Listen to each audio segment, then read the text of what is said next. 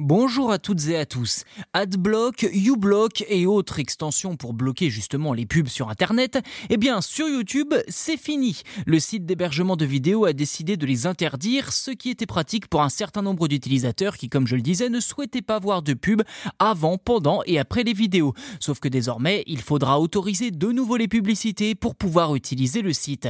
Ceci dit, la plateforme pourrait ne pas être dans les clous avec les lois européennes, ce qui ferait l'affaire de nombreux internautes sur le continent.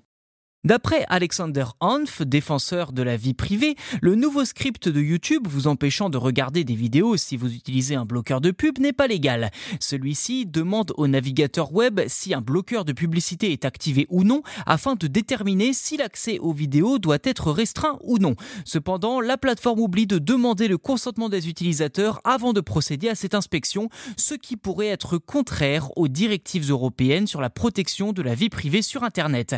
D'après l'article l'article 5 du règlement sur la protection des données, toute donnée personnelle collectée sans consentement ne peut légalement être utilisée à quelque fin que ce soit. Même si ces conditions d'utilisation n'interdisent pas les bloqueurs de publicité, YouTube s'estime dans son droit, expliquant que ces outils permettent, je cite, de contourner, désactiver, utiliser frauduleusement ou encore interférer avec ces services. Fin de citation. Une justification insuffisante selon Anf, qui affirme que ces conditions d'utilisation restreignent les droits et libertés des citoyens européens, les rendant alors nuls et non applicables. D'ailleurs, Anf a même porté plainte contre le géant américain. Si les régulateurs ont déjà réussi à faire plier de nombreux géants de la tech sur un certain nombre de sujets par le passé, il se pourrait qu'ils soient extrêmement attentifs aux arguments de Hanf dans sa charge contre YouTube.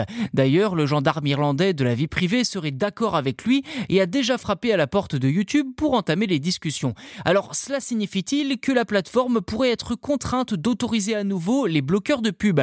Difficile à dire pour l'instant. Cependant, il pourrait s'agir du début d'une bataille juridique et législative sur le sujet qui pourrait avoir un impact non seulement sur YouTube, mais également sur d'autres sites et services.